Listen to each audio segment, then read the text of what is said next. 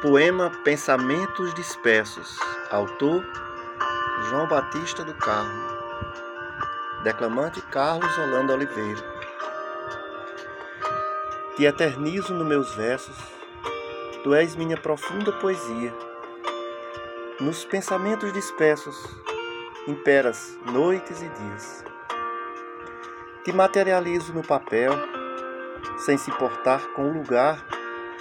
És meu doce mel, contigo quero morar. Minhas composições são suas, elas te fazem única.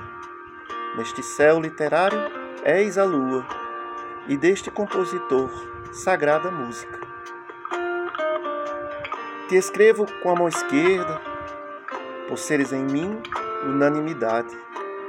Por ti pulo a distante cerca invadindo o mundo da eternidade. Para abraçar-te, enfrento a medusa. Em minha bússola és meu norte. Meu desejo te quer como musa. Seus beijos me fazem mais forte. Te quero neste anoitecer vazio. Para mim, és o cálice da vida.